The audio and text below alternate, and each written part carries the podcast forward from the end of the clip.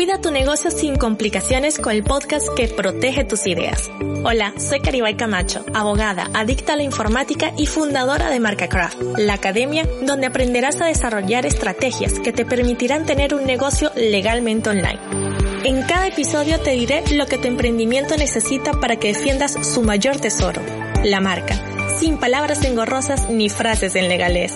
Si vendes tus productos o servicios en Internet, este es tu lugar. Hay una pregunta que me hacen muchísimo. Caribay, ¿cuáles son los aspectos mínimos legales que necesita todo sitio web?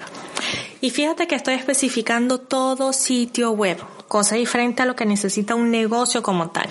Estas son las informaciones, lo que te voy a decir hoy, que eh, vas a necesitar colocar en tu página.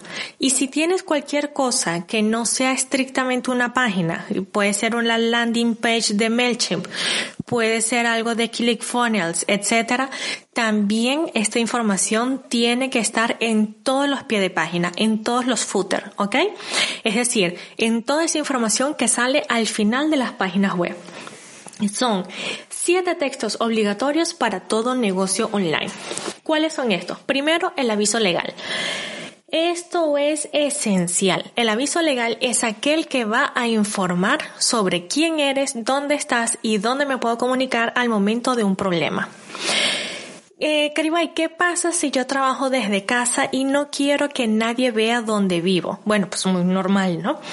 En ese caso tienes la opción de oficinas virtuales. Estas oficinas virtuales puedes buscarlas así tal cual en Google y eh, te ayudarán porque ellas van a recibir la información por ti y te llamarán y te dirán, mira Juanita que aquí tienes una carta que te ha llegado correspondencia, que todo lo demás. Y va dependiendo de los servicios que contrates. Pero básicamente es como que tengas una asistente virtual con oficina real. Después, tienes los términos y condiciones. Los términos y condiciones del uso del sitio web, porque no es lo mismo que los términos y condiciones de la compra como tal. Ya vamos para allá. Los términos y condiciones del uso del sitio web es que si hay mensajes racistas, este, homofóbicos o aquellos que tú consideres que está denigrando de alguna manera a ti o a otra persona, entonces que podrás darle de baja. Es aquí donde colocas además todo lo que tiene que ver con la propiedad intelectual. Es decir, que esa marca que tú utilizas está registrada o no, que todo lo que está en la página web está protegido por derechos de autor a tu nombre, que en fin todo lo que tiene que ver con el uso estrictamente del sitio web. Y aquí es muy importante decirte que si tú tienes una página, no te recomiendo que te responsabilices por el, por el contenido que sale ahí al 100%. Es decir, no es lo mismo que tú estés escuchando aquí este podcast y yo te esté dando eh, algunas luces sobre lo que tienes que hacer en tu sitio web de, en, la parte legal a que analice tu caso en particular. Yo te puedo dar aquí sugerencias de la misma manera que un médico en su página web puede decir, oye, que la zanahoria es muy buena para la salud. Pero resulta que si tú eres diabético, ojo que aquí me lo estoy inventando, pero resulta que si tú eres diabético, entonces habrá ciertos problemas y lo mejor es que no consumas tanta zanahoria como yo te lo estoy mandando. Es decir, tener siempre, siempre la salvedad de que, e, e informar de que cada caso es muy particular y que siempre deberás consultar con un profesional. Sobre todo si tu negocio está relacionado con el área de salud, con el área financiera, fiscal o legal porque no es por algo que tú leíste en el blog que puedes ir a aplicarlo al 100%. Es siempre muy necesario, muy importante ver cada caso en particular. Estos términos y condiciones es también donde vas a colocar lo referente a cuando hay un problema, cuál es la ciudad que judicialmente vamos a utilizar. ¿Ok? Es decir, hay un problema. Bueno, yo vivo en Barcelona, entonces yo le voy a decir a la gente que tiene que venir a Barcelona para colocar eh, todas sus denuncias ante los tribunales.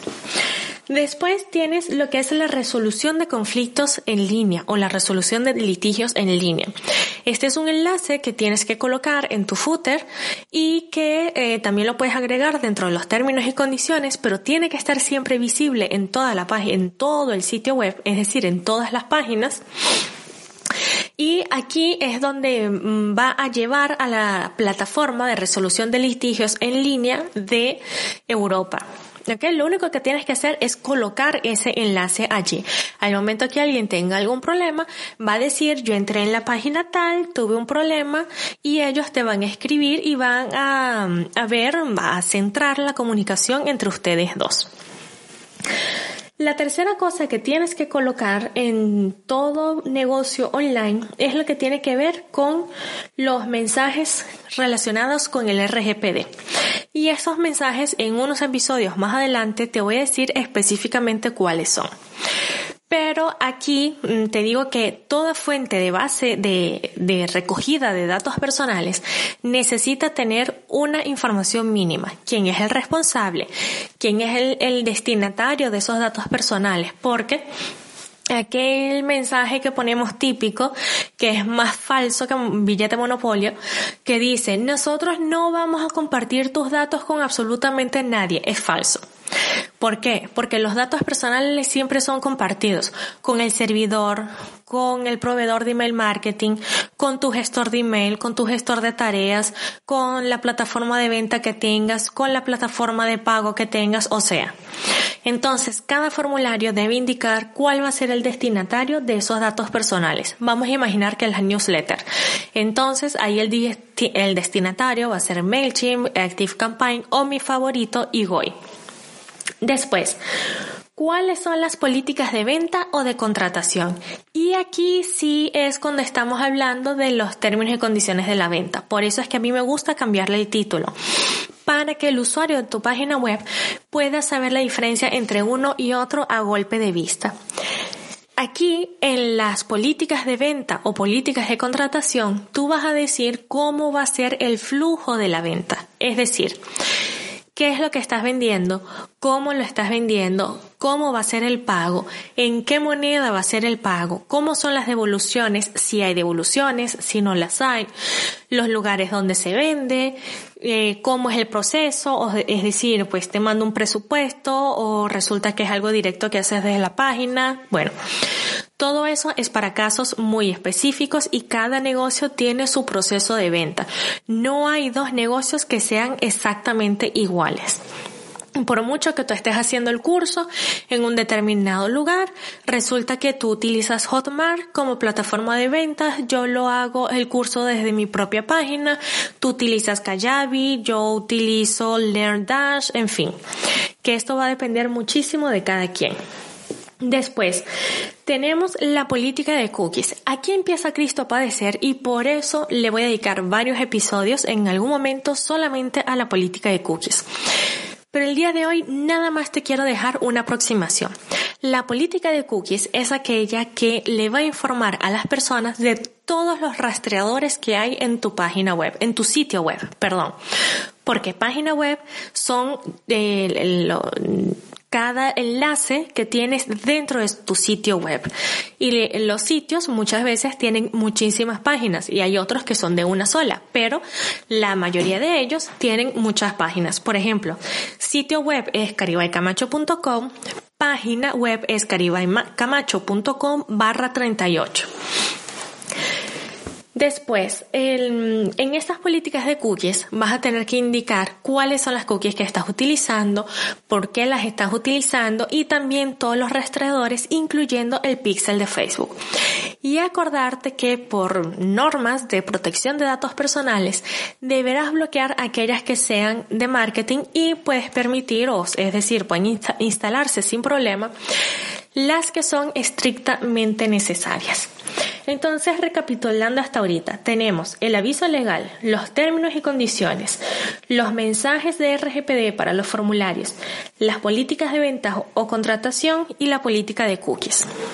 Nos faltan dos entonces. ¿Cuáles son? Ah, y tenemos la resolución de litigios en línea, que ya lo había dicho también. La única que nos falta entonces para terminar es la política de privacidad. La política de privacidad es un, mm, la ruta, la información sobre lo que vas a hacer con los datos personales de los usuarios, de los proveedores, de los clientes, visitantes que tengas. Es aquí en donde ellos van a saber eh, quién es el responsable, a dónde dirigirse, mm, si quieren exigir alguno de sus derechos, si quieren acceder a su información, si quieren rectificarla, cuáles son los encargados del tratamiento que estás utilizando, es decir, eh, estás utilizando Gmail, estás utilizando MailChimp, estás utilizando el pixel de Facebook, para qué los utilizas, todo eso. Es ahí en un mensaje claro, directo y que se entienda, en donde debes colocar todo lo que tiene que ver con la privacidad de las personas. Entonces, estos siete textos es lo que tú necesitas como mínimo para que tu página web no vaya a tener problemas ni con tus clientes ni con las autoridades de control y no vayas a tener multas ni vayas a tener problemas de devoluciones que no tenías pensado, clientes insatisfechos y cosas por el estilo. Así que, si tienes alguna duda, si quieres que aclare alguno de los puntos, te espero en Instagram a través de Caribay Camacho. O si no, me puedes escribir a correo arroba caribaycamacho.com. Y esto ha sido todo por hoy. Me encantaría saber tu opinión sobre lo que hablamos, así que escribe en Instagram a arroba caribaycamacho y cuéntame si el episodio de hoy te ha servido para tu negocio o si tienes alguna duda. Nos vemos en el próximo. Chaito.